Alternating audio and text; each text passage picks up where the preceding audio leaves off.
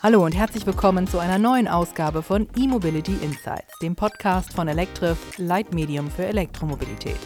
In diesem Podcast blicken wir hinter die Kulissen der E-Mobilität in Deutschland, liefern spannende Eindrücke, beantworten hoffentlich auch die ein oder andere Frage und geben natürlich Denkanstöße. Ich bin Carla Westerheide, Redakteurin bei Electrif und ihre Moderatorin für diesen Podcast. Und heute geht es um E-Autos. So, für alle, die jetzt mit den Augen rollen, grenzt sich das Ganze auch noch mal ein bisschen ein, denn es geht um das beste E-Auto. Mein Gesprächspartner ist Professor Dr. Stefan Bratzel. Er ist Gründer und Direktor des Center of Automotive Management CRM in Bergisch Gladbach. Herr Bratzel, reden wir gar nicht erst um den heißen Brei herum. Wer baut das beste Elektroauto? Ja, die besten Elektroautos äh, ja, bauen derzeit ähm, ja, je nach Segment unterschiedliche äh, Autobauer. Ähm, wir haben natürlich äh, Tesla, wenn man das Preis-Leistungs-Verhältnis anschaut, äh, schon einen tollen Anbieter ja, von äh, Elektrofahrzeugen mit dem Model Y, äh, auch Model 3. Wir haben aber auch, äh, wenn man äh, eben ja, andere Segmente anschaut mit BYD und ja, einigen derer Modellen äh, sehr, sehr ähm, ja, innovationsstarke ähm, Angebote. Ja, und die Deutschen sind nicht so schlecht, wie die Stimmungslage teilweise ist. Äh, auch eine Mercedes, BMW und äh, Volkswagen bieten irgendwie recht gute ähm, ja, nach Innova auf Innovationssicht recht gute Fahrzeuge an. Äh, allerdings ein ganz zentrales Thema ist schon das Preis-Leistungs-Verhältnis, äh, das auch künftig eine immer größere Rolle spielen wird. In Sachen Innovationsstärke, Sie haben es gerade gesagt, hat Tesla ähm, die Berichte in der Vergangenheit ja wirklich dominiert. Jetzt kommen aber auch die Chinesen. BYD holt ganz klar auf, aber wer denn noch? Welchen oder welche Hersteller soll, äh, sollte man denn noch im Blick haben? Ja, man muss tatsächlich äh, zuallererst sagen, äh, ich meine, Tesla ist, obwohl sie nur äh, eben äh, drei Modelle, drei, vier Modelle haben, äh, ja, der absolute ähm, Innovationsführer. Ja, wenn äh, der Cybertruck äh, kommt, äh, äh, ist dann ein weiteres Segment äh, belegt. Wir müssen die genauen Werte äh, dann des Cybertrucks noch anschauen. Ähm, also Tesla muss man weiter ähm, in Hinsicht Innovation im Blick haben. BYD halten wir tatsächlich ja als einer der ähm, innovationsstärksten Player, den wir tatsächlich noch viele Jahre erleben werden, weil äh, ähnlich wie Tesla, ähm, BYD die gesamte Wertschöpfungskette beherrscht und mittlerweile eben auch sehr gut äh, kontrolliert. Äh, wir sehen äh, auch weitere äh, chinesische Hersteller, auf die man schauen muss. ja, das, der SAIC-Konzern darf man nicht vergessen mit seinen verschiedenen Marken. wir haben Start-ups ähm, ja, aus China, die sehr spannend sind und teilweise auch schon bei uns, wie etwa NIO bekanntermaßen. Ähm, aber ähm, die etablierten Autobauer sozusagen kommen mit immer stärkeren und besseren Angeboten. Äh, also ähm, Volkswagen darf man mit seinen Marken hier nicht vergessen. Mercedes und BMW, wie ich eben schon erwähnt habe, ähm, bieten immer stärkere Modelle und kommen sozusagen mit äh, neuen Plattformen äh, daher. Also wir haben mittlerweile eine sag mal, breite ähm, Vielfalt von Herstellern, die im Elektromobilitätsbereich starke Angebote vorlegen. Ähm, dazu zählen interessanterweise auch europäische Player wie der Stellantis-Konzern, äh, äh, der im Bereich Elektromobilität immer stärker wird. Ähm, äh, Importeure äh, wie Hyundai sind auch ähm, zu erwähnen. Also ähm, es ist nicht mehr nur ein, zwei, drei Akteure, die stark sind. Wir gehen in eine neue Entwicklungsphase, wo auch die unterschiedlichen Segmente bedient werden müssen. Äh, und in den unterschiedlichen Segmenten geht es eben auch darum, eben niedrigere, günstigere Preise zu realisieren, damit äh, die Marktdynamik weiter Fahrt aufnimmt. Okay, da waren jetzt gerade ganz viele Stichworte drin, die ich irgendwie aufgreifen könnte. Ähm, fangen wir mit Stellantis an. Der Konzern bündelt ja diverse Marken, Sie haben es gerade gesagt, in ganz Europa, aber auch in den USA. Jetzt kommt mit Leapmotor noch eine Partnerschaft mit einem chinesischen Hersteller hinzu. Wo steht denn der Konzern Ihrer Meinung nach im Blick auf ja, die globale E-Mobilität? Ja, Stellantis ist wirklich ein sehr spannender Konzern, ähm, der äh, ja, sich in den letzten Jahren sehr gut und tabaresch äh, entwickelt hat.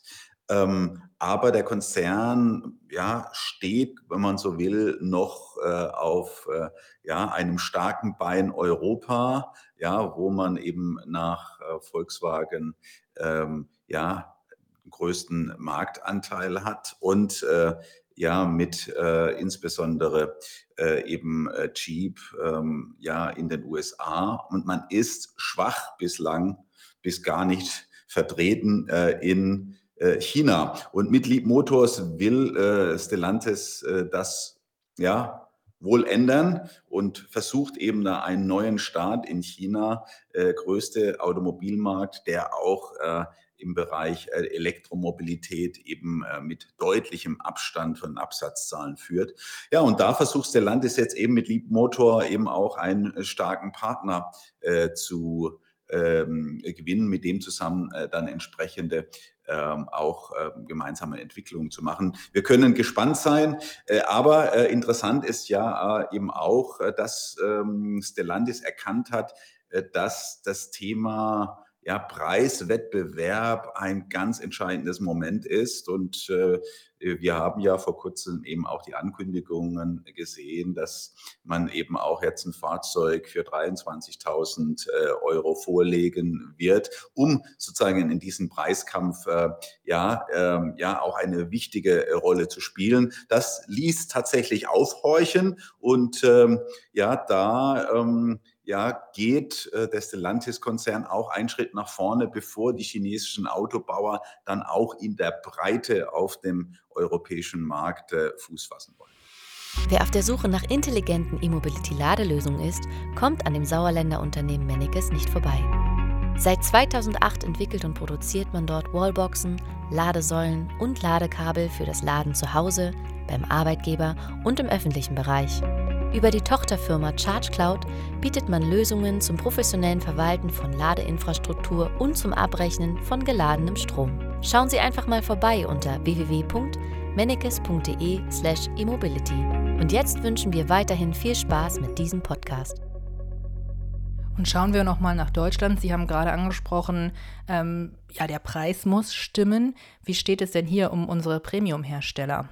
Ja, bislang äh, ist es ja so, dass im Premium-Bereich der Preis noch eine etwas geringere Rolle spielt, aber das beginnt sich äh, eben schrittweise zu verändern. Auch Premium-Hersteller müssen sozusagen ja ähm, immer stärker darauf achten, dass das Preis-Leistungs-Verhältnis stimmt. Wir haben nun gerade ja auch in China äh, die Situation, dass dort die Premium-Hersteller noch schon viel stärker als etwa hierzulande in einem Preiswettbewerb sich schrittweise äh, befinden, weil eben ja auch chinesische Player, Tesla sozusagen im Premium-Bereich äh, eine starke Rolle äh, einnimmt und diese Situationen, die werden wir auch in Deutschland, in Europa äh, immer stärker haben. Also auch hier ähm, hängen, wenn man so will, die Früchte demnächst höher. Und äh, man muss auch im Premium-Bereich ein starkes Preis-Leistungs-Verhältnis äh, eben bieten, äh, das äh, eben ein Wettbewerbsvergleich standhält, weil die äh, neuen Wettbewerber eben auch aus China versuchen, auch äh, im Premium-Bereich Angebote äh, zu platzieren. Äh, und da wird der ein oder andere sicherlich ein Stück weit vergleichen, auch im Premium-Bereich. Ähm, was bekomme ich denn äh, von dem einen oder anderen Anbieter? Auch wenn man sicherlich äh, den sagen wir mal, äh, bekannten Marken Mercedes, äh, BMW, Audi äh, aufgrund ihres Heritages einen gewissen Vorteil einräumen. Aber ein Thema ist doch schon äh, sehr spannend, wenn man Umfragen anschaut, äh, ob äh, ja, die chinesischen Modelle eben auch äh, in den jeweiligen Märkten jetzt als relevante Angebote wahrgenommen werden, da erkennt man doch interessante äh, Entwicklungen.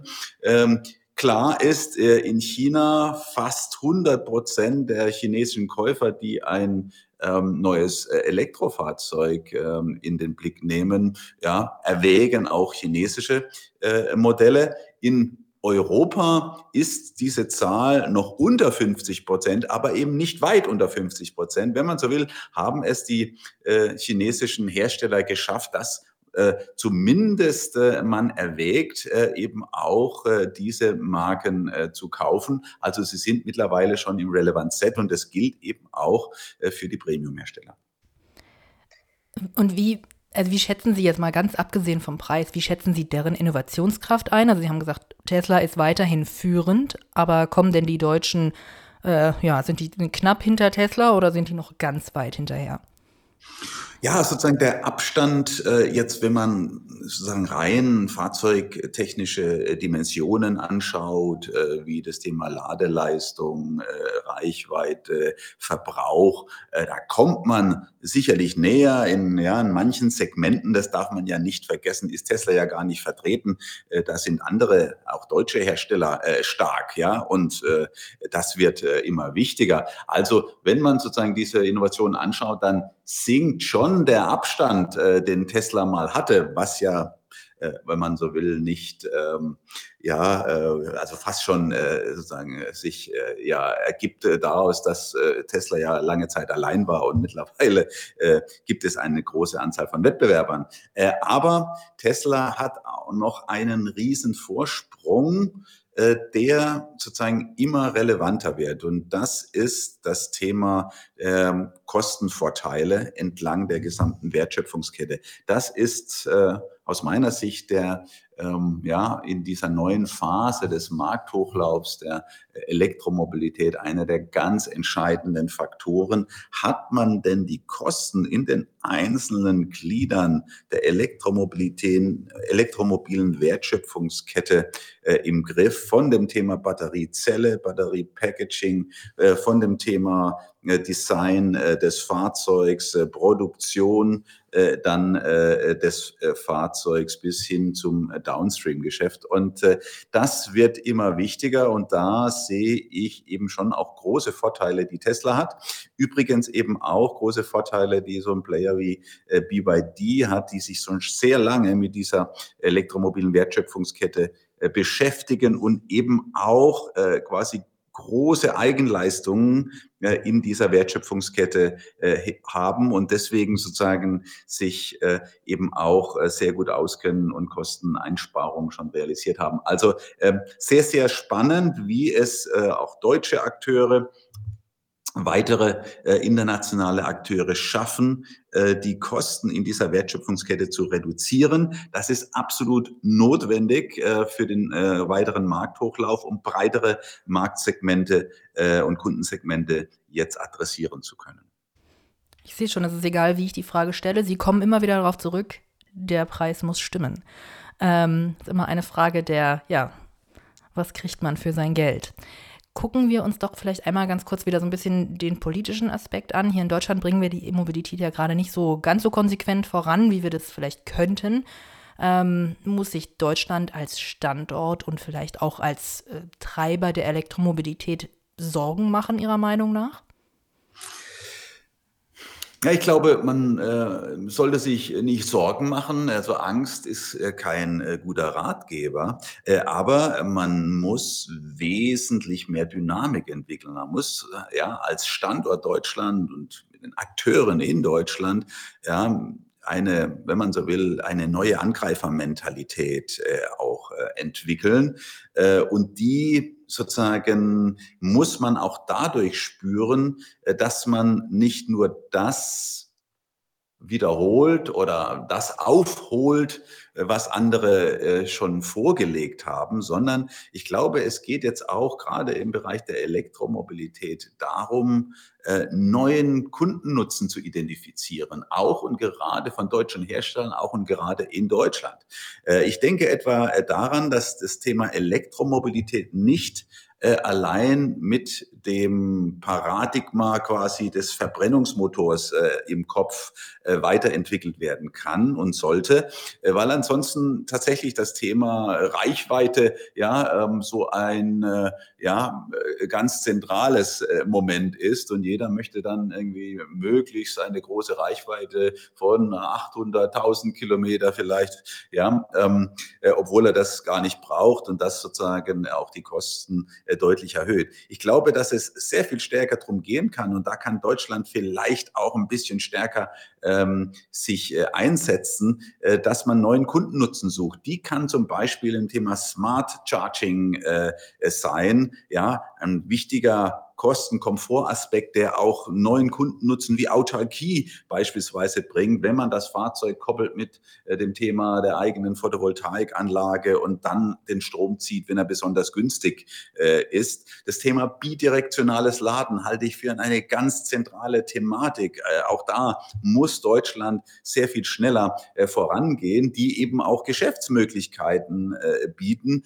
Einerseits eben für ähm, die ähm, äh, Akteure des, des elektromobilen äh, ja, Ladesystems äh, in ähm, Deutschland, ähm, ja, aber auch sozusagen äh, die Chance bietet, äh, dass äh, man äh, viele Kosten im Grunde dadurch spart, indem diese Elektrofahrzeuge dann zunehmend eben als Pufferspeicher dann fungieren können. Da reden wir jetzt schon einige Jahre drüber, aber hier muss man deutlich schneller vorankommen. Und das ist eine Riesenchance, die in der Elektromobilität liegt. Also nicht allein den Fokus sozusagen auf, äh, ich ersetze den Verbrennungsmotor jetzt mit äh, Elektromotoren, ja, sondern eben eine Transformation äh, des äh, gesamten ja, ähm, Mobilitätssystem in Richtung äh, Elektromobilität mit zusätzlichen äh, Kundennutzen äh, schaffen. Darum äh, geht es äh, und da muss Deutschland äh, tatsächlich äh, wieder Schrittmacherfunktionen äh, gewinnen und wirklich Neues wagen, äh, anstatt äh, den Themen hinterherzulaufen. Muss denn dieser, dieser Drive, was Sie gerade gesagt haben, diese Chancen, muss das von, von innen herauskommen, also von der Autoindustrie? Oder sagen Sie, nee, da muss die Politik eine zentrale Rolle äh, spielen, ja, so ein bisschen Zuckerbrot und Peitschen mäßig, um eben die Autoindustrie eben ja wirklich in die richtige Richtung zu bringen? Ich glaube, die, die, Haupttreiber müssen schon äh, die industriellen Akteure sein. Äh, die müssen ja ein Eigeninteresse eben haben, das Thema Elektromobilität mit neuen Wertschöpfungschancen äh, voranzutreiben. Klar ist aber auch, wir haben sozusagen in dieser elektromobilen Wertschöpfungskette eine hohe Komplexität, wo auch äh, entsprechende Rahmenbedingungen eine ganz wichtige äh, Rolle spielen. Insofern ähm, sehe ich schon äh, äh, die politischen Akteure in einer äh, Orchestratorrolle, in äh, ja, in der Hinsicht eben als die unterschiedlichen ähm, Ebenen auch des politischen Systems äh, quasi befähigt werden müssen, äh, dass äh, ja, etwas vorangeht. Man muss bestimmte Rahmenbedingungen äh, eben auch setzen, äh, die klar machen, ähm, wo die Reise hingehen soll und möglichst eben auch in einer konzertierten Aktion ja äh, zwischen äh, den politischen Parteien, äh, unterschiedlichen ähm, äh, Interessengruppen, äh, Arbeitgeber, Arbeitnehmer, wo geht die Reise hin? Weil es ist eine der größten Transformationen, die die ja, wichtigste Branche äh, äh in Deutschland äh, gerade erlebt. Also da braucht es schon äh, eben auch eine gewisse Orchestratorrolle. Aber klar ist natürlich auch, die Akteure müssen aufwachen. Man muss sozusagen den Erfinder Geist ähm, hier wecken und tatsächlich Neues wagen, um erfolgreich zu sein. Ähm, und äh, da bin ich eigentlich äh, ganz optimistisch, äh, dass das gelingen kann, wenn ein anderes Mindset äh, eben dann eingesetzt wird. Und das Mindset, äh, wie ich vorhin angedeutet habe, muss eigentlich sein, ich bin jetzt äh, ja zunehmend nicht mehr der Angegriffene, sondern ich bin eigentlich wieder der Angreifer, weil eben sich das Akteursystem und die Wettbewerbsdynamik mit den äh, bereits erwähnten Akteuren äh, rund um Tesla, aber auch den chinesischen Akteuren auch deutlich verändert hat. Okay, dann möchte ich einmal, weil so viel Zeit bleibt uns nicht mehr, ich möchte einmal noch mal über den großen Teil hinaus äh, schauen nach äh, in die USA. Die sind ja immerhin äh, der zweitgrößte Markt für Neuzulassungen ähm, im Bereich der Elektromobilität. Zumindest in den ersten neun Monaten 2023 äh, wurden da ähm, ja, ihrer Studie zufolge 873.000 neue E-Fahrzeuge zugelassen. Ähm, können denn die Amerikaner selber mittlerweile auch Autos bauen? Ja, ich meine, das Thema ähm, Elektromobilität in den USA nimmt schon enorm Fahrt auf. Im globalen Vergleich lagen sie lange weit hinten. Äh, das ändert sich jetzt auch mit den Ambitionen äh, der ähm, Biden-Administration und dem Inflation Reduction Act, das eine enorme Dynamik ausgelöst hat, ob äh, der großen äh, Zuschüsse, äh, die äh, gegeben werden. Also ich glaube, dass ähm, die Dynamik äh, auch gerade von den dortigen Akteuren schon äh, genutzt wird. Äh, Im Moment ja, sind ja, die GMs und Fords ja, ja in Amerika äh, doch noch äh, relativ langsam unterwegs im Bereich der Elektromobilität, auch was Innovation, auch was Zulassungszahlen anbetrifft. Also Tesla führt ja mit riesigem Abstand äh, die ähm, Absatzrankings an. Aber ähm, ich glaube, dass äh, kann sich ändern, aber wir sehen natürlich auch, dass viele auch äh, deutsche äh, Player äh, und europäische Player jetzt äh, ja auf den US-amerikanischen Markt gehen, um auch diese äh, Subventionen, äh, die ausgelobt äh, werden, abzufangen. Das ist schon eine sehr, sehr ähm, spannende Entwicklung international. Und wir müssen sehen, wie groß dann der Marktanteil in ein paar Jahren in den USA werden kann. Ähm, USA hat ja eine ganz interessante Struktur. Es gibt ja, ja im Unterschied vielleicht zu Europa nur wenige große, dichte Metropolen, sondern wir haben haben, ja, ein weites Land, ja, schauen Sie den mittleren Westen an. Äh, und da äh, ist es schon spannend, ob da Elektromobilität ähm, eine wichtige Rolle spielen kann. Im positiven Sinne haben die natürlich auch äh, viel Platz und äh, können das Thema Photovoltaik eigentlich relativ schön spielen, äh, was große Chancen gibt. Ähm, äh, aber wir müssen jetzt abwarten, ob diese Veränderung tatsächlich in die Breite gehen wird. Und da spielt natürlich auch die Frage eine Rolle, wie denn die nächsten Wahlen ausfallen. Also es gibt noch einige Fragezeichen im US-amerikanischen Markt. Aber jetzt haben Sie die Frage ja nicht richtig beantwortet. Können denn die Amerikaner, also reden wir jetzt von General Motors, wir reden von Ford, können die E-Autos bauen oder ist einfach, sind die europäischen Modelle dann, ich meine, Tesla jetzt mal außen vor, aber sind die europäischen Modelle dann eben doch noch interessanter, auch in den USA oder eben auch die Südkoreaner, darf man ja auch nicht vergessen. Ja, aus unserer Sicht sozusagen können die ähm, US-Amerikaner schon ähm, ja, E-Fahrzeuge bauen. Ähm, meine, Ford hat mit dem Mach-E ein interessantes Fahrzeug vorgelegt. Äh, der äh, ja, F150 äh, Electric ist, es ein, ist ein interessantes Modell, das auch Innovationen bietet, die es vorher noch nicht gab. Ähm, aber es reicht nicht allein, ähm, interessante Elektrofahrzeuge äh, zu bauen.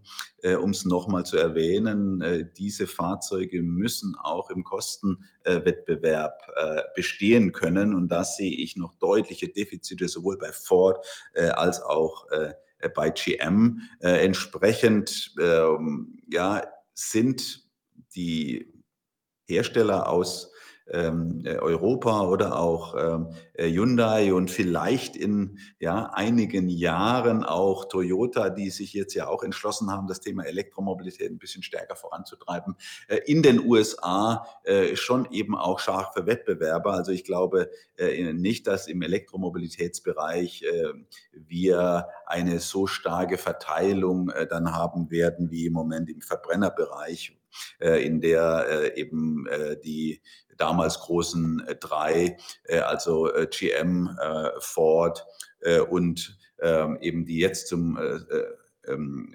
Stellantis-Konzern gehörende ähm, Jeep, Chrysler-Gruppe hier eben noch so stark bleiben wird. Also das verändert sich mit der Elektromobilität und äh, ja, es ist schwer zu prognostizieren, wie stark äh, diese äh, ehemaligen äh, großen Player in den USA künftig auch im Zeitalter der Elektromobilität werden. So, dann möchte ich nochmal auf meine Anfangsfrage zurückkommen, weil auch die haben Sie ja nicht so ganz konkret beantwortet.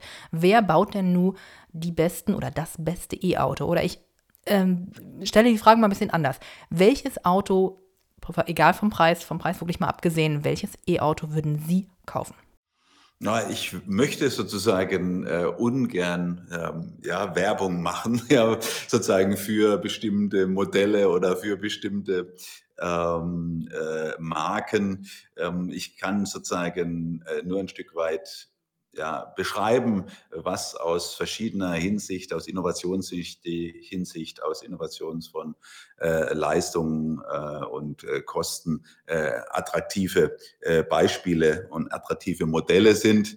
Ähm, insofern äh, ja, ja, will ich im Grunde hier nicht äh, bestimmte äh, ja, Modelle oder Hersteller hervorheben. Gar kein Problem. Wenn Sie die nicht hervorheben wollen, dann fragen wir doch einfach mal beim Kunden direkt.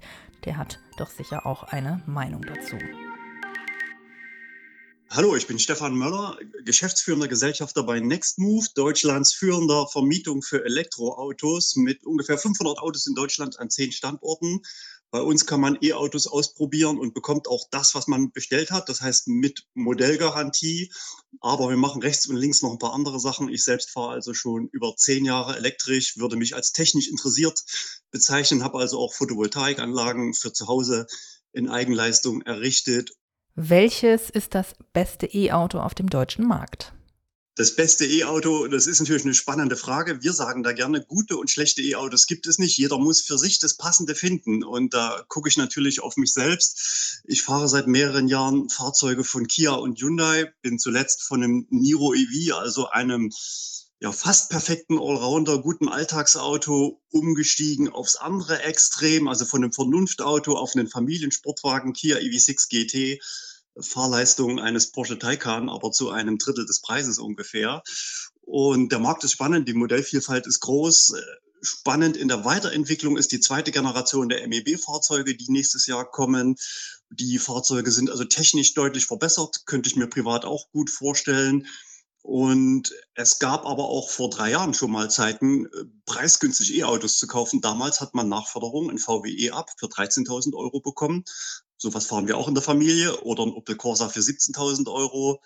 Und 2024 wird besonders spannend aus meiner Sicht Citroën EC3 im Kleinwagensegment, Volvo EX30 oder auch BYD Dolphin. Dann gleich die nächste Frage. Wie schätzt du denn das Angebot der chinesischen Autohersteller auf dem europäischen und insbesondere auf dem deutschen Markt ein, auch mit Blick auf die Zukunft?